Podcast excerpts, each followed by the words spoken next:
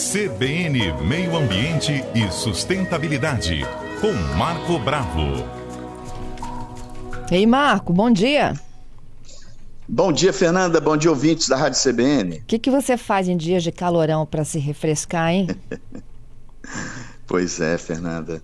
O calor está muito expressivo, né? Hoje eu estava vendo a temperatura, Colatina, às 15 horas, 38 graus. Cachoeiro, 39 Baixo Guandu 39 também, Alegre 37. Peguei algumas cidades, né? Você vê Venda Nova 33 graus, eu já é região de montanha, né?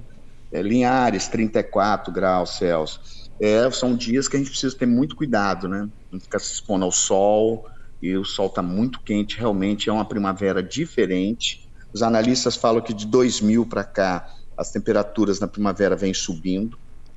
Nós estamos, tem 23 anos que a temperatura vem elevando aos poucos. Então, nós vamos ter que passar por uma adaptação. As cidades, os gestores municipais, vão precisar ficar atentos em relação a essas mudanças climáticas. Lógico que tem também a questão do El Ninho, mas é, acentuando também a questão das mudanças climáticas, as cidades estão mais quentes. Você viu, São Paulo, é, Belo Horizonte, essa semana fez 38,6 graus Celsius Olha, temperatura inédita. É inacreditável. Em São Paulo, é inacreditável. Cidade fresca, alta, né? E uma cidade que geralmente a temperatura na primavera é amena. É, São Paulo foi a quinta, em domingo foi a quinta maior temperatura da história de São Paulo.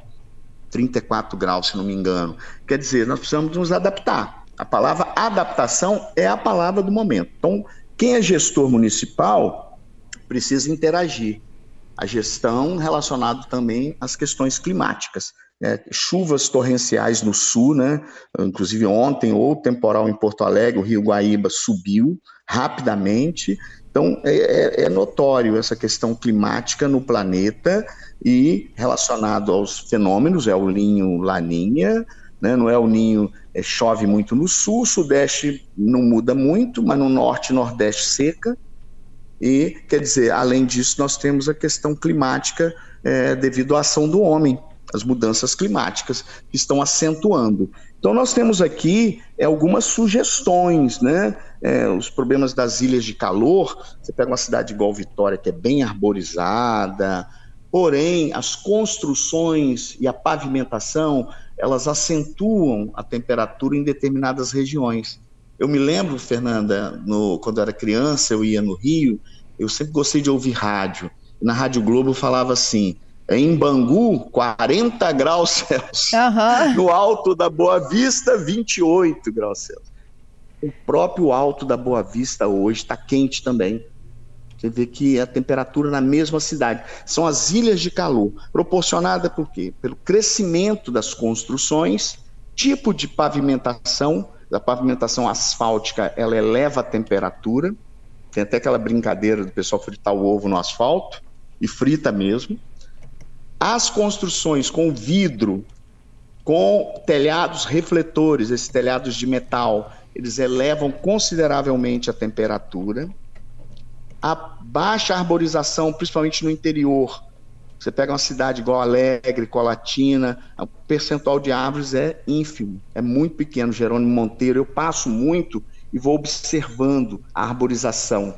Uma arborização bem feita, com bosques, com arborização de rua, ela diminui a temperatura em 5 graus Celsius, temperatura média da cidade. Então salvam vidas de crianças, de idosos, principalmente, né? É, eu, por exemplo, minha mãe tem 96 anos. Se você não der água, ela não bebe ela não sente sede. E vai beber água com, né, até com o humor alterado. É, e aí dizem que, que quando dar. você sente sede, você já está desidratado. Já está desidratado, isso aí. E o idoso não tem essa sensação de sede. E criança tem que dar água. Ela não está preocupada, quer brincar, quer fazer outras coisas. Tem que ter muita atenção com o sol, né, com a questão da hidratação. E nós temos hoje tecnologia é, para melhorar a qualidade das cidades pavimentação é, permeável mais fresca para as ruas de sinais, ruas secundárias, Fernando, onde não tem movimentação de veículo intenso, você pode usar blocos permeáveis porosos que não retém tanto calor.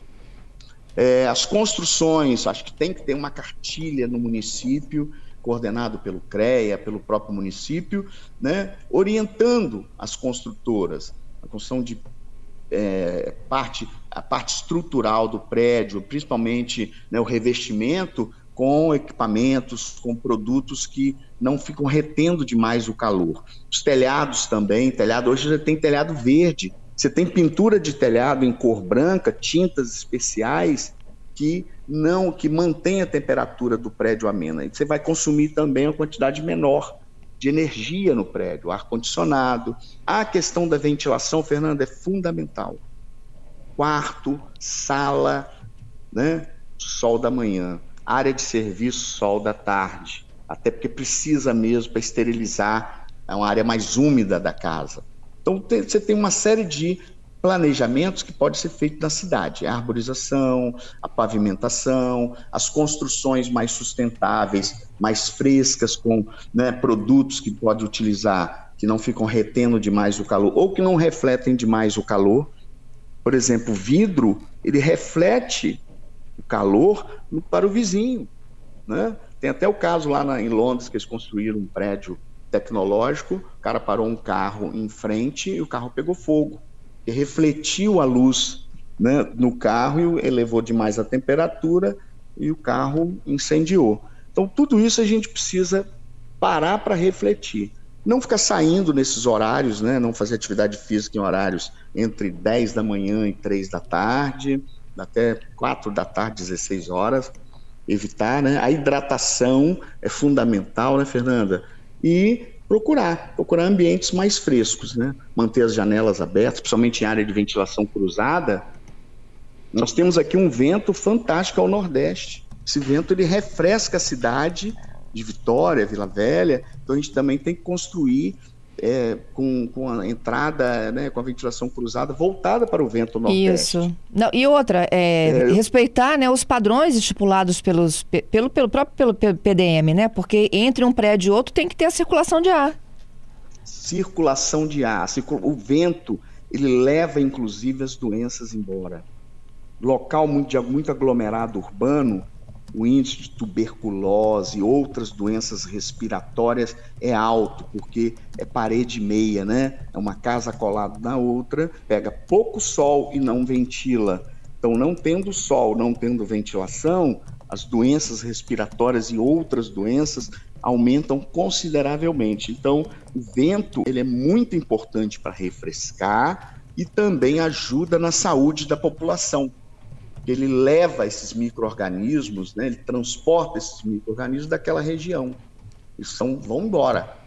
E o sol também esteriliza, né, Fernando? Então, a cidade, o plano diretor urbano, ele tem que ficar atento a essa questão das mudanças climáticas. Isso aí. O planejamento da cidade, a manutenção da cidade, a orientação às construtoras, uh, usar um tipo de equipamento ou produto que refresque né, um prédio mais sustentável, que aproveite a água da chuva, que utilize energia fotovoltaica. Acho que não tem outro caminho. E os veículos, né, Fernanda? Veículos elétricos que já entrou na, na moda, principalmente os veículos de transporte público, e agora veículos a hidrogênio, Fernanda, que vai sair no escapamento vapor d'água. Então, quer dizer, são tecnologias que já existem, estão né, à disposição do, do homem, do, dos gestores municipais. Você quer ver lâmpada? Lâmpada de LED é fresca. Lâmpada de outros produtos, né, como fluorescente, são lâmpadas mais quentes, apesar de ser chamada lâmpada fria, né? É incandescente era quente, mas a lâmpada de LED é muito mais fresca também do que as outras. E agora tem outras tecnologias que vêm por aí, né? Nós temos que acompanhar essas tecnologias e usar no dia a dia da cidade, Fernanda. É isso, Marco. Te agradeço pela participação. Muito obrigada e até quarta que vem, hein? Ok. Um grande abraço a todos os ouvintes da Rádio CBN.